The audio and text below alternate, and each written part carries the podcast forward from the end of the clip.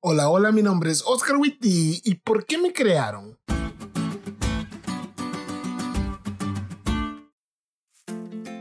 ¿Alguna vez te has preguntado por qué nos creó Dios? Buena pregunta, ¿no crees? La semana pasada estaba con un grupo de chavos y les hice esa pregunta. Las respuestas fueron variadas, pero te comparto las más interesantes. ¿Para que lo adoremos? ¿Para que le sirvamos? ¿O para que lo busquemos?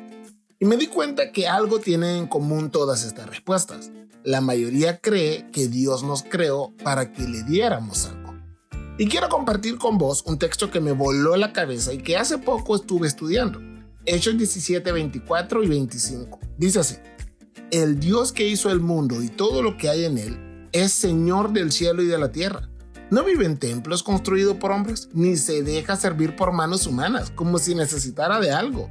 Por el contrario, él es quien da a todos la vida, el aliento y todas las cosas. Dios no necesita nada de nosotros. No necesita que nosotros le demos nuestra adoración ni nuestro servicio. Dios no nos necesita. Entonces, si no nos creó para que le diéramos algo, ¿para qué nos creó?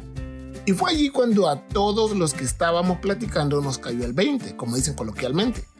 Dios nos creó para darnos algo. ¿Y qué es lo que más nos puede dar un Dios como el que tenemos?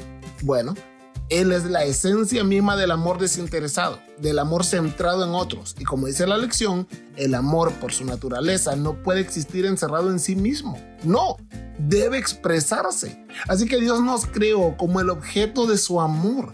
Él nos hizo para amarnos. Y es esta revelación la que le da una respuesta clara a nuestra existencia.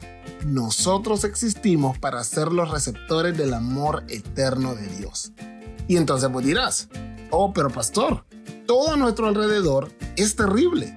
¿Cómo es que Dios me creó para darme su amor si el mundo donde vivo es todo menos amoroso? Bueno, ese no era el plan de Dios desde el principio. Él creó todo perfecto, pero algo pasó. Y durante esta semana la vamos a descubrir y estudiar. Pero hoy me encantaría que te quedaras con una de las verdades más bonitas de la Biblia. Fuiste creado para ser amado por Dios y con la capacidad y libertad de amarlo de vuelta.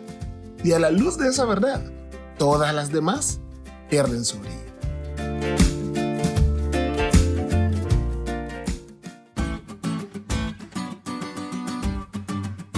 ¿Te diste cuenta de lo cool que estuvo la lección? No te olvides de estudiarla y compartir este podcast con todos tus amigos.